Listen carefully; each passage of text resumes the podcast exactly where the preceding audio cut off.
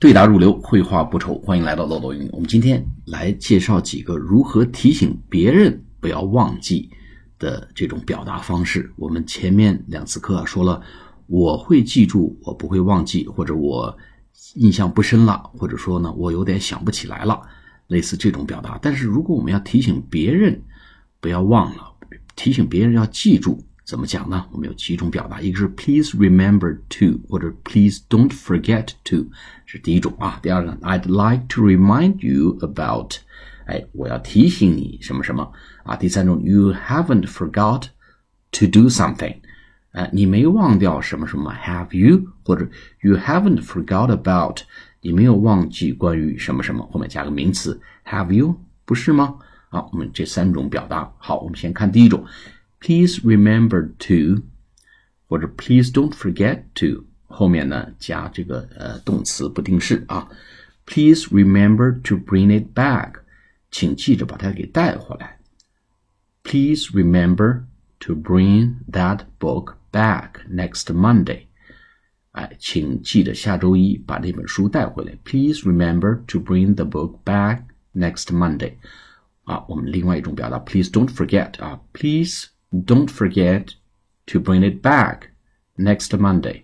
下周别忘了把这本书带回来。Please don't forget to bring it back next Monday. 啊，这是第一种表达，请记住，或者千万别忘了。哎，千万别忘了，就是 Please don't forget。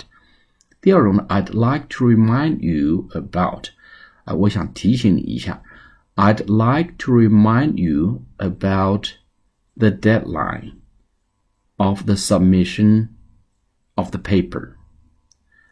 我想提醒你要交这个论文的最后这个时限时间。I'd like to remind you about the deadline of the submission of your paper。我想提醒大家，你们交论文的最后时限、最后期限。I'd like to remind you about the deadline of the submission of your paper. Submission 就提交的意思，s u b m i s s i o n。Your paper paper 这地方做论文讲。第三种，you haven't forgot to have you？哎，这个比较委婉啊，你没忘掉什么什么吧？是吗？就 you haven't forgot to come to the party, have you？你没忘掉要来参加舞会吧？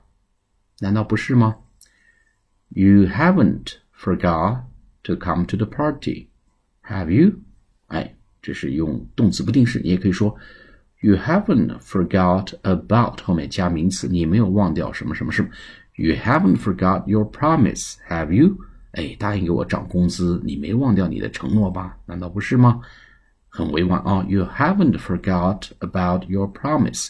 To give me a raise，给我涨一些工资，可以加上这个话，或者 You haven't forgot about forgot about your promise, have you？你没有忘掉你的承诺，不是吗？好，我们下次节目再见，谢谢大家。